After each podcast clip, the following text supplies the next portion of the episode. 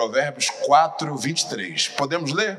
Diz assim: Sobre tudo que se deve guardar, faz o que, gente? Guarda o teu coração. Repete comigo: guarda o teu coração. A gente tem uma definição de coração como aquele que bombeia o sangue, veias, coisas desse tipo. Só que o coração ele está mais ligado ao centro da vontade do ser humano. Quando a Bíblia fala de coração, fala de mente. Quando fala de mente, fala de coração. Tanto é que na versão NTLH está escrito assim: tome cuidado, portanto, com o que você pensa, pois a sua vida é dirigida pelos seus pensamentos. Você pode repetir? Tome cuidado, portanto, aqui ó, tenha cuidado com o que você pensa, pois sua vida é dirigida pelos seus pensamentos. Quando a Bíblia diz, ó, tudo que você deve guardar, guarda o teu coração, é a tua mente. A boca fala do que está cheio o coração, tua mente. Mente, pensamento e coração é a mesma coisa. Só que o termo bíblico, coração, fala do centro da vontade do ser humano. Se o teu coração estiver sujo, sua mente está suja. Se a tua mente está suja, teu coração também está, que é a mesma coisa. Então, o texto em Provérbios 4, 23, ele define assim de tudo que se deve guardar, guarda ele. Quem? O coração. Porque é dele, deste coração, que procedem as saídas da vida. Procede o quê? O que você precisa para ser feliz, para alcançar vitória, para ser abençoado da parte de Deus. O coração é algo que nós precisamos proteger. Se eu não protejo o meu coração, eu permito que ele fique sujo. E ele sujo, ele me impede de muita coisa me impede de viver uma vida melhor, de ter acesso a um futuro melhor. Você sabia que tem gente que a vida dela é andar para trás por causa do coração dela? Você sabe que tem gente que tem tudo para vencer, ser feliz, mas dá tudo errado na vida dela por causa do coração coração sujo.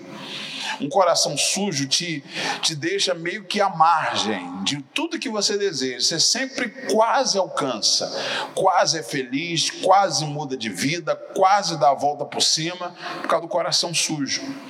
E eu quero te mostrar que esse coração tem que ser guardado mesmo. E ser guardado com todos os cuidados, porque precisamos dele. Diga amém? Aí no versículo 24, diz aquilo que a gente precisa fazer para contribuir para que o coração seja blindado. Leia comigo o versículo 24 agora. Desvia de ti a tortuosidade da boca por que, que eu tenho que tirar a tortuosidade dos meus lábios? Porque boa parte da sujeira do meu coração começou com o que eu falei. Jesus disse: o que contamina o homem não é o que entra, mas sim o que sai. É as palavras dos meus lábios. É o que eu digo em momentos de raivas, de frustração, de tristeza. Eu desabafo no momento de dor que eu estou passando. É dali que eu sujo meu coração. Aí o texto continua: alonga de ti, ou seja, leva para longe de ti a perversidade dos lábios. Tira essas coisas ruins dos seus lábios, porque você precisa de um coração limpo. Agora o texto que nós vamos ler mesmo é esse aqui, ó. Salmos 24, versículo 3. Quem é que consegue permanecer na casa de Deus? Quem consegue permanecer firme na presença do Senhor? Vamos ler? Salmos 24, verso 3, diz assim: Quem pode subir o monte do Senhor? Quem pode permanecer em seu santo lugar? Eu posso até comparar o santo lugar com a igreja, a presença de Deus estar na palavra. Como, quem pode? Quem? Quem pode? O versículo 24, perdão, o versículo 4, ele diz assim: Somente os que têm as mãos puras, que tem o que, gente? Mãos puras, traz a ideia de alguém que foi inocentado. Somos inocentes? Somos culpados. Quem nos inocentou? Jesus.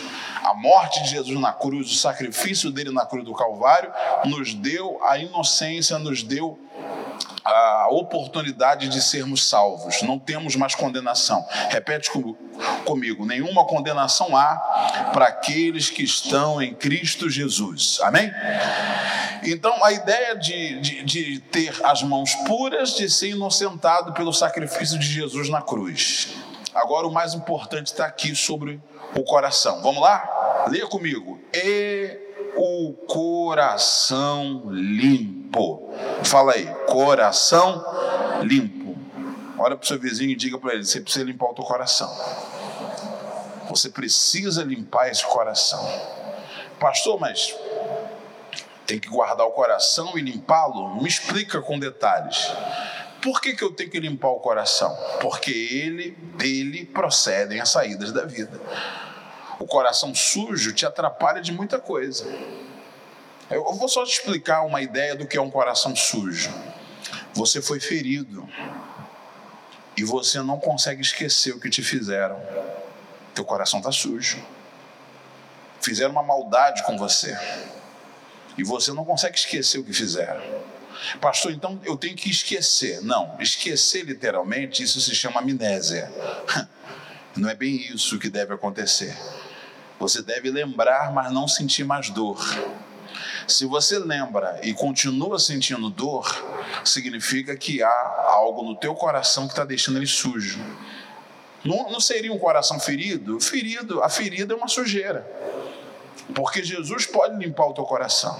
Tanto é que a, a promessa lá no livro de Ezequiel é dar-vos-ei um coração puro, um coração de carne não um coração duro, um coração pedrificado. O que é um coração duro, pastor? Coração machucado, coração ferido.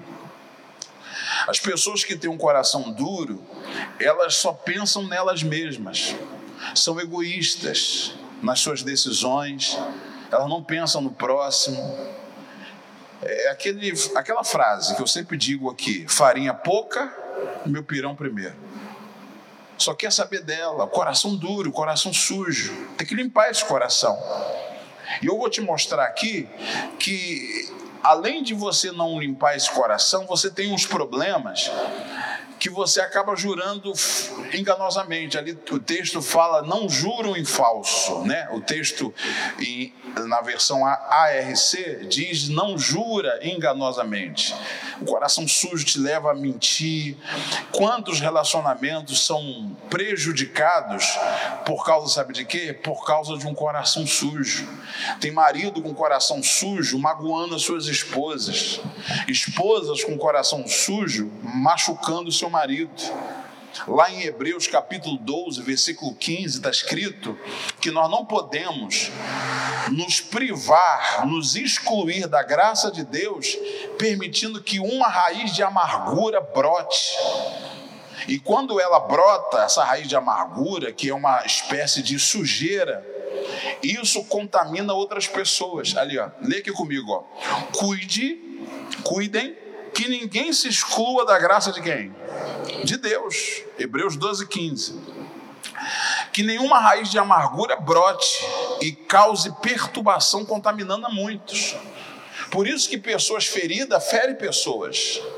Por isso que pessoas machucadas machucam pessoas. Por isso que hoje, se você fizer um parâmetro, assim, uma análise, eu estava vendo aqui algumas pesquisas, e aí 93% das pessoas que se envolvem na prostituição e começa a, a, a levar isso como uma profissão mesmo. 93% das mulheres, dos homens que estão envolvidos diretamente na prostituição foram vítimas de um abuso sexual na infância ou na adolescência. A atitude de um adulto com elas feriu o coração delas. E ela reproduziu esse ferimento, não com palavras, reproduziu com comportamentos e atitudes. Então, o que nos fere nos faz reproduzir. Por isso que o texto lá em Provérbios 4, 24 diz que nós temos que tirar, versículo é, é 4, 24. Olha, 4, 24 não. É, 24. Você tem que tirar a tortuosidade dos seus lábios, porque você reproduz o que você ouviu. Só, só para você ter uma ideia, por exemplo, se os seus pais te amaldiçoam, chega para você e diz praga, chama o filho de praga, você é um vagabundo, você, desculpa a expressão, você é uma desgraça. Você fala isso para os seus filhos, você está deixando eles debaixo de uma palavra de quê? De maldição. E o que, que essas palavras de maldição podem produzir no comportamento de quem ouviu? Reproduzir as maldições que recebeu. Aí, essa mesma criança vira um adulto. que também faz o mesmo com quem? Com os filhos, faz com a esposa, faz com os subordinados, faz com as pessoas que estão na mão dela. Começa a reproduzir esse comportamento.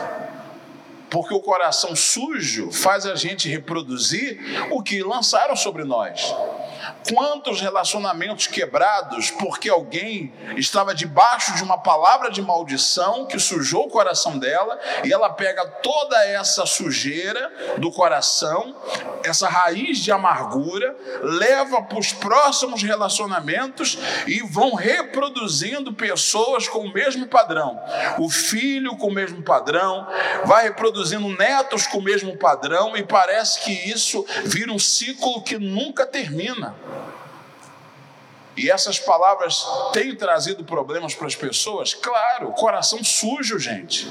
Tem que limpar. Diga amém? Olha para o seu vizinho, você precisa limpar o seu coração. Vamos voltar para o Salmos 24? Eu vou terminar lá no versículo 5. 24, 5. Olha só. Se você limpar o teu coração, o que, que vai acontecer? Eu li o versículo 4? Ainda não, né? Eu li o 4 li. Aquele que é limpo de mãos e puro de coração e não entrega a sua alma à vaidade, nem jura enganosamente. O que, que ele recebe? Versículo 5. Coloca o 5 para nós. Este, olha aí, com coração limpo. Fala comigo, coração limpo. Este receberá a bênção do Senhor e a justiça do Deus da sua salvação. Se você realmente quer ser abençoado, limpa o teu coração. Pastor, mas é, eu vivi em lares aonde me feriram muito, pastor. Limpa o teu coração disso. Pastor, eu nunca recebi amor de verdade. Limpa o teu coração disso também. Você precisa limpar o teu coração. Senão você vai reproduzir o que fizeram com você. Você vai reproduzir o que fazem com você. Quantas mulheres que antigamente elas eram pessoas tão tranquilas, e depois que elas foram enganadas por alguns homens, tratadas como objeto por alguns homens, elas começaram a reproduzir o mesmo nos próximos relacionamentos. Conhece gente assim? Que ela era, ela se entregava ao relacionamento e agora ela é superficial nos relacionamentos e faz, antes os homens faziam ela sofrer. Hoje o que, que ela faz? Ela faz os homens sofrerem. Conhece gente assim? Conhece ou não conhece? É gente com coração sujo. Tem gente que já saiu de uma igreja, foi para outra, foi para outra, foi para outra e vai mudando de igreja. E sabe por que, que ela nunca vai parar em igreja nenhuma? Porque se você não limpar o teu coração, você vai reproduzir o mesmo comportamento nos mesmos locais que você for. Seja trabalho, seja igreja, seja ministério seja relacionamento, você não para em lugar nenhum, você reproduz o que fizeram com você. Foi uma injustiça que eu passei, pastor, mas quando é a tua vez, você também comete injustiça. Você lembra daquela parábola do credor incompassivo? Que ele tinha uma dívida, não podia pagar, e ele pediu perdão e misericórdia para o seu credor, e o credor fez o que para ele? Perdoou a dívida dele. E aí, quando ele é perdoado da dívida, ele sai de lá e encontra um homem devendo ele. O que, que ele faz? Ele espanca o cara e quer prender o cara. Aí os soldados que soltou ele correu no rei e falou: Rei, Lembra do camarada que o senhor liberou ele, perdoando a dívida dele, que ele implorou por perdão? Lembra? Ele achou um cara que devia, ele está lá espancando o cara. Aí o, o rei falou: agora ele vai pagar de novo, porque ele não foi misericordioso. Conhece gente assim, que repete os padrões, mesmo recebendo chances e oportunidades? São pessoas que estão com o coração que sujo uma pessoa com coração sujo, ela é perdoada, mas não perdoa. Ela é ajudada, mas não ajuda. Ela recebe o benefício, mas não beneficia os outros. ela não consegue reproduzir coisas boas, só consegue reproduzir o que é mal. O que nós deveríamos ser contaminados pelo bem, sim ou não? Fizeram o bem para mim, qual é o mínimo que se espera? Vou fazer o bem para os outros. A gente é assim? Não é. A gente reproduz só o que é mal. Fizeram mal, a gente faz assim. Eu também vou fazer o mal. Pastor, da onde nasce isso? De um coração sujo. Vou falar algumas frases de um coração sujo. Cansei de ser besta. Coração sujo. Cansei de ser bobo. Coração sujo. Você se contaminou pela maldade dos outros. Jesus disse que a multiplicação, a soma multiplicada da maldade, da iniquidade, pode esfriar o teu coração. O esfriamento do coração é uma maneira diferente de dizer que o coração está ficando sujo. Diga para o seu vizinho, limpa o teu coração, irmão. Se o teu coração ficar sujo com a sua esposa, ela pode fazer o que for, você não vai olhar ela mais com bons olhos. Se o teu coração estiver sujo com teu marido, teu marido vai fazer de tudo, jantar romântico, vai te levar lá para as Maldivas. Oh, Maldivas. Não sei de onde que eu saiu isso. Amém? Vai levar você para tanto lugar e você ainda vai dizer assim: Eu ainda quero um divórcio. Porque não vai adiantar o que o seu marido faça, se o seu coração está sujo, você nunca vai enxergá-lo como seu marido. Gente, nós não podemos permanecer com o coração sujo. Você quer a bênção de Deus, tem que limpar o coração. Vamos aprender com Jesus como é que a gente limpa o coração? Vamos aprender? Ah, e você pode até estar com o coração sujo com um pastor. Ou comigo, com outros pastores que passaram por aqui. Porque às vezes a gente não corresponde ao que você espera. E isso pode trazer mágoas, ressentimentos para as pessoas. E talvez você fique o coração sujo. Eu passei numa igreja, eu me lembro que uma vez eu brinquei no culto e disse que brinquei com um time de futebol, um time verde, né? Eu brinquei dizendo que não tinha mundial. Aí uma pessoa ficou chateada com o pastor. Eu brinquei falando que um time não tinha né, conquistado o campeonato mundial. Aí a pessoa falou: Como é que o senhor consegue ficar falando do meu time de coração? Ficou com mágoa. E bem na época que o meu time estava ganhando todas, né? E aí eu falei, não, irmã, tal, mas ultimamente está perdendo tudo também. Aí, e o pior é que a pessoa guardou mágoa, eu tive que pedir perdão para ela. Porque a pessoa, para sujar o coração, gente, é tão fácil, mas tão fácil. Mas a gente tem um exemplo, sabe de quem? De Jesus. Como que limpa o coração? Vamos aprender com ele? Lá em Lucas 22, no versículo 39, eu aprendo com Jesus como que faz esse processo. Como a, gente chega nesse processo. Vamos lá. E saindo foi como costumava para o Monte das Oliveiras, e também os seus discípulos o seguiram. O que, que eu aprendo com Jesus? Jesus tinha costume sempre de limpar o coração. Ele terminava uma obra, ele ia orar. Ele começava uma obra, orava antes. Para quê? Fala. Para deixar o coração limpo. A gente tem que aprender com Jesus. E quando chegou àquele lugar, disse-lhes: Orai para que não entreis em. O que, que Jesus está nos ensinando? Vocês precisam orar para estar preparado, para não ser tentado ao ponto de não resistir. E a gente não resiste quando o nosso coração está o quê? Sujo. Você quer ver? Você está decepcionado. O teu coração está mais propenso a aceitar uma proposta ruim, uma proposta negativa, do que a coisa certa. Quer ver uma coisa? Vamos lá. Marido e mulher, o casamento não está bem. É um cenário propício para a entrada de uma terceira pessoa nesse relacionamento. Mentira ou verdade? Por quê?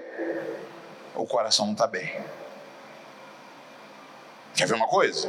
Vamos, vamos colocar aqui hipoteticamente, estou dando uma suposição. Meu coração está sujo com a minha esposa. Meu coração está sujo em relação a ela uma outra mulher chega para mim e ela se aproxima de mim e nós começamos a conversar. Eu estou muito mais perto de cair porque eu estou com a minha esposa o coração o quê? Sujo. Esse coração sujo pode ser decepcionado, magoado, chateado, aborrecido. Você entende o que eu estou dizendo? Então, um coração sujo me deixa com a guarda baixa em relação à tentação. Aí Jesus explica: vamos orar, gente, para que a gente não caia em quê? Em tentação. Vamos continuar. E apartou-se dele cerca de um tiro de pedra e, pondo-se de joelhos, orava, dizendo: Pai, se queres, passa de mim este cálice, todavia não se faça a minha vontade, mas a tua. Sabe por que Jesus orava desse jeito? A agonia de Jesus era: Eu vou morrer na cruz, vou sofrer por pessoas que vão me matar. Você consegue imaginar isso? Eu vou morrer na cruz em quem disse: crucifica Jesus e solta Barrabás. Você consegue ter ideia disso? Era para o coração de Jesus naquela altura estar o quê? Sujo. Mas ele estava orando para deixá-lo limpo. Se você não orar, não buscar, seu coração vai ficar sujo porque a vida, as pessoas, as condições e as situações parece que conspiram para sujar o nosso coração. Sim ou não? É difícil eu ouvir um áudio alguém me elogiar, mas eu escuto muitas das vezes áudio gente enviando me xingando. Sério, pastor, verdade. Teve gente mandando áudio me xingando, falando um monte de coisa. Até uma irmã chegou para mim e falou assim: Pastor, não escuta o áudio, não. Pior que eu já ouvi tudo. A gente põe naquele rapidinho, começava me xingando. É terrível. Para xingar sempre tem alguém, mas para elogiar não tem ninguém, não. Para levantar, dar uma palavra de vida, tem alguém? Difícil. E para destruir, para xingar? O que mais tem? E às vezes você tem que falar assim: meu Deus, responda ou não responda? Não, às vezes é melhor parar, bloquear, não deixar a pessoa começar a te ofender, porque as pessoas ofendem mesmo. Acho que ela sabe que é pastor, né? ela fala assim: vamos ver até onde ele vai e vai testando 70 vezes 7. É não é? Sim ou não? Aí testa até, aí multiplica 70 vezes 7 vezes 47, 77, 1007. Meu Deus, eu tô, tô lascado. Deus me livre, que Deus me ajude, que Deus nos ajude. Diga que Deus nos ajude. É ou não é verdade? Aí Jesus disse: Todavia, é, é é, dizendo: Pai, se queres, passa de mim esse cálice, todavia se faça minha, não faça a minha vontade, mas a tua. Jesus continua: Apareceu-lhe um anjo do céu que o confortava. Repete comigo: Se eu orar para limpar o meu coração, haverá da parte do céu um conforto para mim, pelo meu coração limpo. Tem mais, tem mais, vai lá. E posto em agonia, Jesus estava agoniado? Estava. Orava mais intensamente, e o seu suor tornou-se em grandes gotas de sangue que corria até o chão. A agonia de Jesus era terrível. Para manter aquele coração limpo. Pastor, mas eu não consigo entender da forma que o senhor explica. Vou te explicar um detalhe importante. Jesus, para ser sacrifício na cruz, ele tinha que ser o cordeiro perfeito imaculado. Se você ler no Apocalipse, ele se apresenta duas vezes como Cordeiro de Deus, com a roupa manchada de sangue.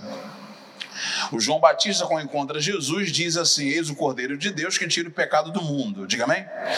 Então Jesus era uma espécie de cordeiro, então ele não podia morrer, sacrificar com mágoa, com coração sujo. Ele tinha que estar com o coração o quê? Limpo. Então aí nos traz a ideia de que Jesus estava ali lutando para manter o, o que dele? Coração limpo. E não é fácil manter o coração limpo. É fácil? Não é fácil. As decepções sujam, as palavras sujam, as situações sujam, a ingratidão suja mais ainda. Boa noite. Você já sofreu com a ingratidão? ingratidão suja. Demais. Se você não tomar cuidado, a ingratidão gera ingratos. Repete, a ingratidão de alguém gera em mim também uma personalidade de ingrato, de ingratidão. Quantos ingratos se tornaram porque alguém foi ingrato com ele primeiro? Porque a gente às vezes reproduz o que nós sofremos. A gente reproduz o que fizeram conosco. Eu estava até conversando com um pai que falou assim: engraçado, na minha época eu apanhava pra caramba. De cinto, de vara, apanhava mesmo. Agora chegou a minha vez de descontar nos meus filhos, não posso bater. Assim, é brincadeira, é um, né? Ele levou para um lado assim cômico. Mas é o que acontece. Às vezes a gente quer fazer o outro sofreu tanto que a gente sofreu. Não é assim? Fala, pessoal, comigo. Vocês não estão aqui, não? A gente às vezes quer que todo mundo sofra como a gente sofre. Às vezes é, o, é, esse é o problema da gente que é um pouco mais velho, que viveu em outras gerações, né, na geração sem celular. Né? Às vezes a gente vê o jovem tão fraquinho hoje, a gente fala assim: Poxa, na minha época era tão diferente. Né? Hoje, o que eles chamam de bullying é aquela coisa toda, aquele sofrimento, aquela angústia que deixa depressivo. Se você soubesse o que eu passei na minha época de infância, de escola, o, o nível de zoação do Rio de Janeiro, eu te garanto que muitos não iam aguentar. É um nível de zoação lá em cima. Nível top, nível hardcore, terrível. Poucos que aguentam. Rapaz, é zoação para deixar você humilhado. E carioca sabe pegar na veia. Quando ele pega, junto eles ficam. Só para você ter uma ideia, às vezes, na época, ó, só para você lembrar, só para contar aqui, só para ilustrar. Eu me lembro que às vezes a gente nem queria brigar. O carioca é terrível. Deus tem que libertar o povo carioca, porque o povo parte essa briga. Juntava assim, fazia uma roda, e aí eles ficavam assim: ai, eu não deixava, ai, eu não deixava. Aí, às vezes, o cara não falou nada. Na pontinha, o outro falava assim, vem. Aí, aí, o outro falava assim, lá no meio, e xingou a mãe. Ai, eu não deixava. Aí o outro falava assim, xingou minha mãe, xingou. Ai, chamou de otário, nem chamou de nada. Ainda falava assim, cospe aqui primeiro. Quem cuspia aqui primeiro, tirava a mão, cuspia na cara do outro, aí começava a briga. Nunca vi. É o povo que gosta de colocar lenha na, na fogueira. E quando brigava, ninguém separava. É terrível, né? A gente ficava. Eu, eu, eu, lembro que eu não sabia brigar, eu era pequenininho na época, eu brigava, eu não sabia brigar, e aí a gente, você sabe, quem não sabe brigar fica agarrado, não é? Fica ou não fica? Aí brigava, ficava agarrado, ficava no chão rolando para lá e para cá agarrado e ficava pedindo pelo amor de Deus que alguém separe a briga, porque senão a gente ia apanhar mais, não é? Encarar a gente encarar, mas apanhar também. E aí ficava lá naquela briga e apanhando, apanhando, apanhando, esperando que alguém. Aí sempre chegava um professor zelador. Quando ele separava, nem queria olhar na cara de quem estava me batendo, já queria ir embora. Rapaz, que sofrimento. É a vida, né? Agora, vamos transportar isso para a realidade dos dias de hoje? Muitos adolescentes, se passar por isso, eles não vivem, não. Querem se matar, ficam envergonhados de voltar para a escola no dia seguinte. É ou não é? Com que cara que eu vou para a escola? Com a mesma que se apanhou. Mas ele não consegue. Fica depressivo. Se ele não tiver um tênis para ir para a escola, ele não tem vontade para a escola. Se o tênis dele rasgar, se a mochila ficar rasgada. Sim ou não? fica depressivo, se a calça fica rasgada, manchada. Besteira, quem rasgou foi ele, quem manchou foi ele, mas ele não, não, não vai para a escola. Todos os meus amigos estão tudo bem vestido. Sempre a grama do vizinho, é aquela velha história. E isso tudo faz o coração ficar o quê? Sujo. Mas a gente aprende com Jesus. Jesus ele orava. Olha só. O suor transformava em gotas de sangue. Jesus intensamente orava para manter o coração limpo. Vamos ler o próximo texto? E levantando-se da oração, foi ter com seus discípulos e achou-os dormindo de tristeza. Jesus, quando foi ver os discípulos, estava todo mundo dormindo triste. E Jesus novamente disse: Vai lá, disse-lhe: Por que estás dormindo? Levantai-vos e orai para que não entreis em tentação. Jesus, mais uma vez, dizendo: Vocês precisam orar para que no dia que vocês forem tentados, o coração esteja limpo. E limpo você não cai em tentação. Se Jesus tivesse o coração sujo, tentado pelo diabo no deserto, a palavra do diabo faria efeito se tu és o filho de Deus. Jesus ia dizer: é verdade, né? Se eu sou filho de Deus, o que eu estou fazendo aqui? Coração sujo faz a gente questionar muitas verdades. Você já reparou que o seu filho, quando ele está com raiva de você, ele ouve mais os outros? Você já reparou isso? Ou não? Você já reparou que a pessoa, quando está com raiva de você, ouve o inimigo, mas não quer te ouvir? Sim ou não, gente? Ela ouve o diabo, mas não ouve o pai, não ouve a mãe. Porque está com raiva. E a raiva é um coração que é sujo. Diga para o seu vizinho, cuida do teu coração. Vamos continuar? Em Lucas ainda, no capítulo 23, eu queria ler com você, Vamos ver o que, o, é, o que, que aconteceu, o resultado da oração de Jesus, o resultado de Jesus ter orado. O que, que aconteceu? Agora Jesus está indo para o Calvário, carregando a cruz, ele foi ferido, foi machucado, ele está todo arrebentado, indo para o Calvário. Lucas 23, 27. Vamos ver o que aconteceu com Jesus, vai lá. E seguia o grande multidão do povo e de mulheres os quais batiam nos, nos peitos e lamentavam. Vamos aprender o primeiro detalhe? Quem, repete comigo, quem limpa o coração em oração não sente a sua dor, mas sente a dor do outro. Puxa vida. As mulheres estão lamentando, sofrendo por Jesus. E Jesus disse assim para ela: leia comigo.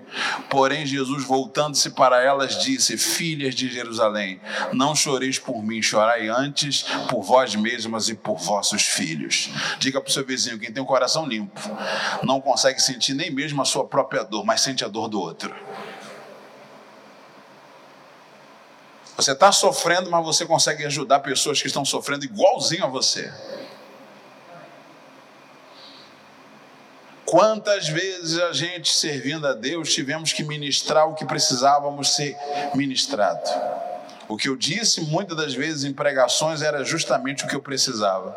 Mas sabe por quê? Quando o coração está limpo, você tem poder e força para ajudar outros. E você até ignora o que você sente, mas quando você lembra do que você sente, Deus já trabalha na tua vida e, te, e resolve os seus problemas. Lembra que o anjo consolava Jesus num momento de agonia? Diga para o seu vizinho: nunca vai faltar um anjo de Deus para guardar você e te livrar e te proteger e te confortar. Nunca vai faltar, desde que você mantenha o seu coração o quê? limpo. Tem que manter ele limpo. Pastor, eu vejo tanta gente sofrendo, pastor, eu não me permito parar e chorar porque tanto sofrimento. Talvez você está sofrendo tanto quanto as pessoas, mas você só consegue ver a dor do outro. A tua você nem consegue perceber. Sabe o que é isso? Esse nível de maturidade é resultado de alguém que tem um coração limpo. Diga para o seu vizinho: precisamos atingir esse nível de maturidade. Precisamos ou não precisamos? Urgentemente. Tem mais, vai lá. Porque eis que hão de vir dias em que dirão: Bem-aventuradas as estéreis e os ventres que não geraram e os peitos que não amamentaram. Jesus está dizendo: olha, vai chegar um tempo que as mulheres que não têm filhos serão mais felizes do que aquelas que têm. Porque o nível de sofrimento que vocês vão passar, eu já estou vendo. Então chore por vocês, não fiquem preocupados comigo. Olha como é que Jesus estava diferente porque ele pagou o preço orando, limpando o coração. Continua. E então começaram a dizer, e começarão a dizer: aos montes cai sobre nós e aos outeiros cobri-nos. Porque se ao madeiro verde fazem isso, que se fará ao seco? Jesus continua. E também conduziram outros dois que eram malfeitores para com eles serem mortos. E quando chegaram ao lugar chamado Caveira, que era o Monte do Calvário, ali o crucificaram e os malfeitores, um à direita e o outro à esquerda. O Lucas faz um resumo, né? Aí Jesus é crucificado. Vamos ver o que, que Jesus ele diz para as pessoas que começaram a ofendê-lo, a feri-lo, a falar as coisas. O que, que Jesus disse? Vai lá, leia comigo, vai lá. Dizia Jesus, fala todo mundo, dizia Jesus, Pai perdoa-lhes porque não sabem o que fazem. Repete, coração limpo tem capacidade de perdoar pessoas. Você só perdoa se o seu coração estiver limpo. Se não tiver, você não perdoa. Você ainda fala assim: Deus mata. Deus desce o sarrafo. Eu estou dizendo para você porque eu, infelizmente, já orei assim. Já orou, poxa? Já. E, e não vem me olhar com cara assustado, não, que você também. Você já, já orou já. Deus, põe a tua mão e pesa, meu pai. Pesa, Jeová. Sim ou não? Ih, tem uns que falam assim, eu não, pastor. Mas cuidado, tá pegando duas vezes. Primeiro porque orou assim, agora tá mentindo. cuidado. Mas a gente aprende com Jesus a ter o que pelos inimigos? Compaixão, ore por eles. Diga aí para o seu vizinho: se Jesus não gasta o tempo no Monte das Oliveiras, no Getsemane, orando, transformando do seu suor gotas de sangue, limpando o coração, ele não teria capacidade de na cruz perdoar. Você quer saber o que mais Jesus sofreu depois disso? Tem mais coisas. E repartindo as suas vestes, lançaram sortes. E o povo estava olhando, e também os príncipes zombavam dele, dizendo: Aos outros salvou, salve-se a si mesmo, se este é o Cristo escolhido de Deus. Tem mais. E também os soldados escarneciam dele, chegando-se a ele e apresentando-lhe vinagre, dizendo: Se tu és o rei dos judeus, salva-te a ti mesmo.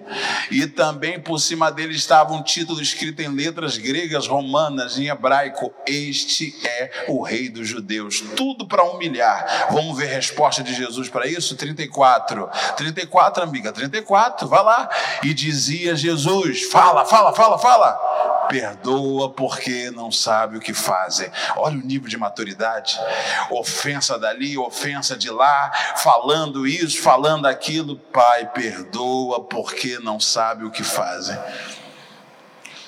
Gente, nós precisamos limpar o nosso coração, porque senão nós não vamos perdoar. E não perdoando, quem perde somos nós. Pastor, então tem que perdoar e voltar a ser amigo das pessoas? Nem sempre, gente. Às vezes o que foi o que foi perdido foi a confiança. Mas o perdão tem que ser restabelecido. Amém? Quando se perde a confiança, perdeu a confiança.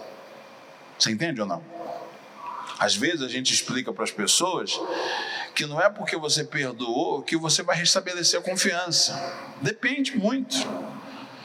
Às vezes, eu vou usar aqui um termo. Imagina um relacionamento em que o marido espanca a esposa. Espanca mesmo, bate nela, de feri-la mesmo. Aí ela divorcia. Ela tem que perdoar esse marido? Tem que perdoar mas não precisa voltar para ele. Você entende ou não? Não é necessário. Mas se por obra do Espírito Santo e Deus falar, aí é coisa de Deus. Aí se tiver que voltar, aí sim, mas até que se prove o contrário, ela está sendo ameaçada de vida, porque ele está espancando e o nível de espancamento vai aumentando. Vai chegar uma hora que ela não vai suportar. Você entende o que eu estou dizendo? Então, às, às vezes, a pessoa tem que entender que restabelecer a confiança é algo difícil. É muito complicado. Quando eu falo de traição, por exemplo, a pessoa voltar a confiar como confiava antes, principalmente quando ela foi traída. E eu queria até dizer uma outra coisa aqui que talvez muitos não concordem. Se uma mulher, por exemplo, ela é traída, um grupo de amigas abraça ela e até consola ela, fala assim: olha, você, aquele crápula não merece você, você vai se levantar, esquece isso, vida que segue. Mas quando o homem ele é traído, ele vai contar isso para os seus amigos, seus amigos zombam dele. É doloroso, gente. Às vezes as pessoas não sabem o quanto que o homem sofre. Porque o homem, na maioria das vezes, ele sofre sozinho. Sabe por quê? Porque o homem, quando ele chora, os amigos ficam zombando dele. Os amigos não abraçam o cara que chora, não. Eles falam assim: ah, para de chorar, para de ser besta, de ser otário. Você acha que é fácil para o homem? É difícil. Muitas das vezes, você pode ver a taxa, eu fiz essas pesquisas esses dias, a taxa de suicídio entre homem e mulher, de homem, é altíssima. O homem se mata muito mais do que as mulheres. Porque na maioria das vezes a mulher, em nível de sofrimento, ela sempre tem apoio de alguém. O homem nem sempre tem. Homens que vivem em situação de rua, é, o número de pessoas que vivem em situação de rua é homens. O número maior, alarmante, é homens. Tem mulheres? Tem, mas sempre maior é o quê? É homens. O homem sofre muito, gente. Você quer ver o homem sofrer? Quando ele não é reconhecido e nem admirado pela sua esposa. Quando a sua esposa não admira, não reconhece o seu trabalho, a sua autoridade. Às vezes a senhora esposa fala, mas ele não precisa disso não. Você quer, você quer ajudar na autoestima do seu marido? Quer ajudar? Sabe o que você faz? Admira ele. Ah, mas ele é um grosso, tá? Mas admira pelo trabalho, pelo esforço, pelo sacrifício, de ralar muito, de querer te dar o melhor, de nem lembrar dele, de ficar lembrando sempre de você. Às vezes é bom fazer isso. Você não vai falar das esposas, não, calma, já chego lá. Mas às vezes a esposa fala: Não, mas ele não precisa. Precisa, irmão. E vou dizer uma outra coisa, senhora esposa: se você vê o seu marido chorar, pode ter certeza que homem, para chorar, é porque a dor subiu no nível terrível. Para você ver um homem chorar é porque ele está sofrendo demais.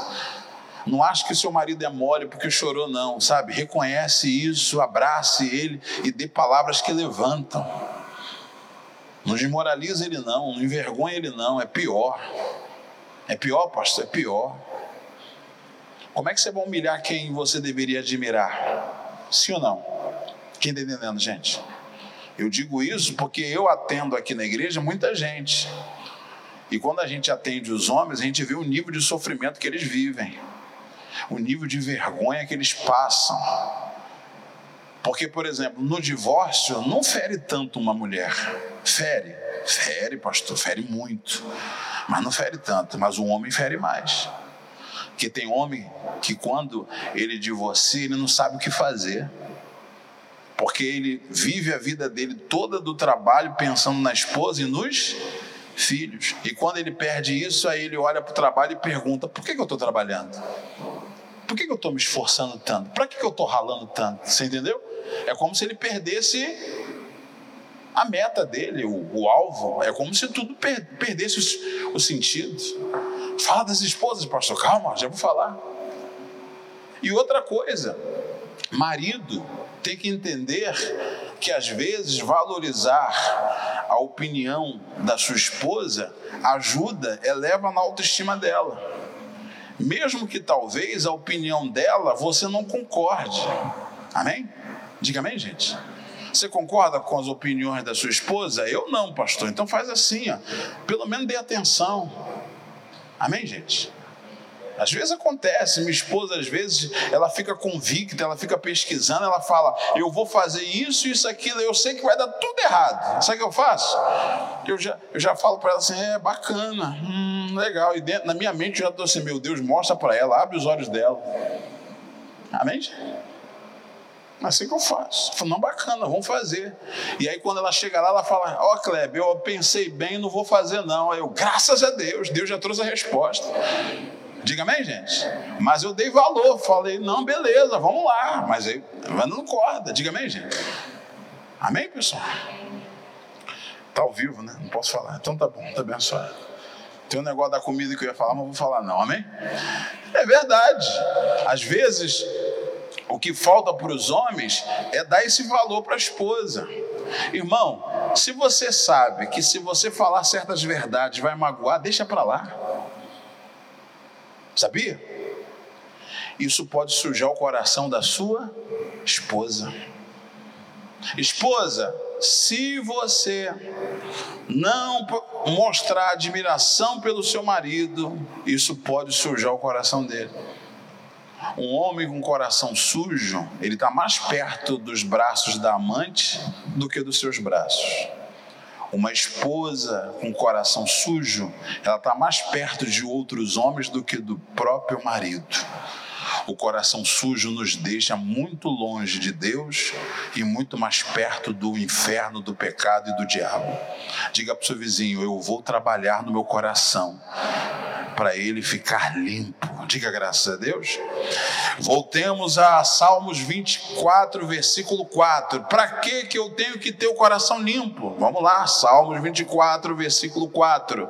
Somente os que têm as mãos puras, leia comigo, e o coração limpo.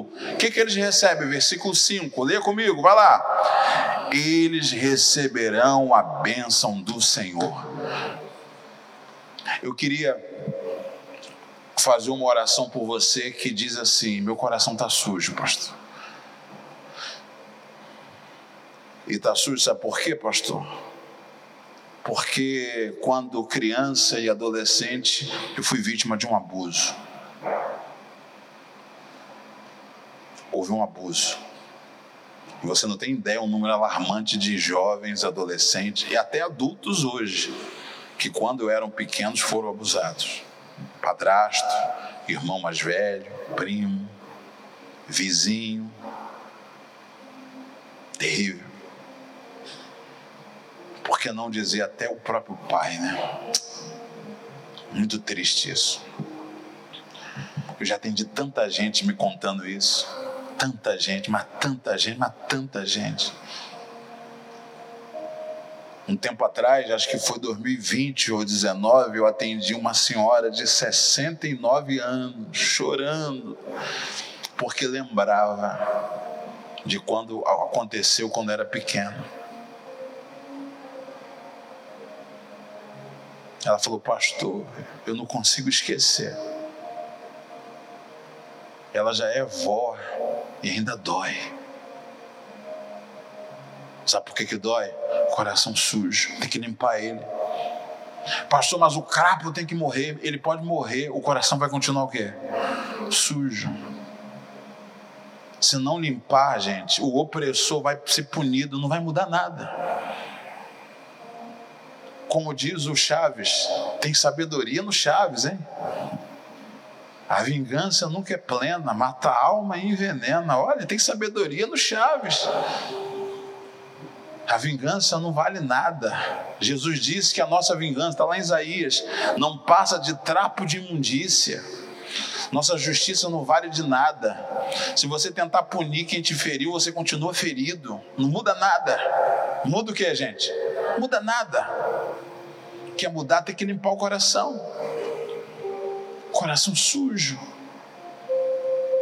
Coração sujo faz mal para nós. Coração sujo não deixa a gente ver a dor do outro, só a nossa dor. A gente só vê a nossa dor, só vê a nossa dor. Se sentimos vítimas de tudo. Você já viu gente se sente vítima de tudo? Tem uma frase que eu costumo repetir. E por um tempo até parei de dizer ela, volta a repetir. Você não pode ser vítima. Você pode repetir comigo? Você não pode ser vítima de uma ofensa que não existe. Vamos traduzir isso biblicamente falando? Foge sem que ninguém os persiga. Está escrito também. Tem gente que foge do nada. Fugindo de quê? Nem sei, meu Deus. É pessoas com coração sujo que precisa ser limpo. E eu vou fazer três domingos do coração limpo. Vamos começar por hoje. Amém? Daqui a pouco vou te dar um papel, você vai escrever nele tudo aquilo que sujou e feriu o teu coração. E você vai me entregar no próximo domingo. Próximo domingo é dia 9, né? E depois dia 16. Não falha não, vem todos esses domingos, não deixa nada te impedir de chegar aqui. Escreva no papel tudo que sujou o teu coração. De repente você houve um abuso, houve uma palavra de maldição, você ficou debaixo de uma palavra de praga que lançaram sobre sua vida. Escreve. E não põe teu nome não. Eu vou colocar uma taça aqui com azeite, você vai amassar a taça, o papel, perdão, e você vai jogar dentro do azeite e vai deixar lá. Nós vamos orar e vamos pedir a Deus, sabe para quê? Limpar o teu coração. A gente precisa limpar ele. Precisa purificar. Não dá para ficar assim não, gente. As saídas da vida dependem desse coração, ele está muito sujo. Ele está muito sujo. Talvez seja por isso que você não está conseguindo nem mesmo sair do pecado que você está preso. Você vive caindo, você levanta e cai, levanta e cai, levanta e cai, levanta e cai. Coração sujo, limpa ele para você ver. Quando Isaías recebeu o toque do anjo e o pecado dele foi perdoado, o anjo falou: Quem há de ir por nós? Ele disse: Envia a mim, eis-me aqui. A prontidão em servir é porque o coração, a boca, os lábios está limpo. Diga graças a Deus. Coração limpo te dá possibilidade de servir. O Espírito Santo nessa noite vai limpar o teu coração. Você quer? Você deseja isso? Fique de pé. Você de casa, se quiser que Deus te ajude, te abençoe, você manda o teu nome aqui nos comentários que eu vou estar orando por você, tá bom? Para que Deus limpe o teu coração. Deus abençoe.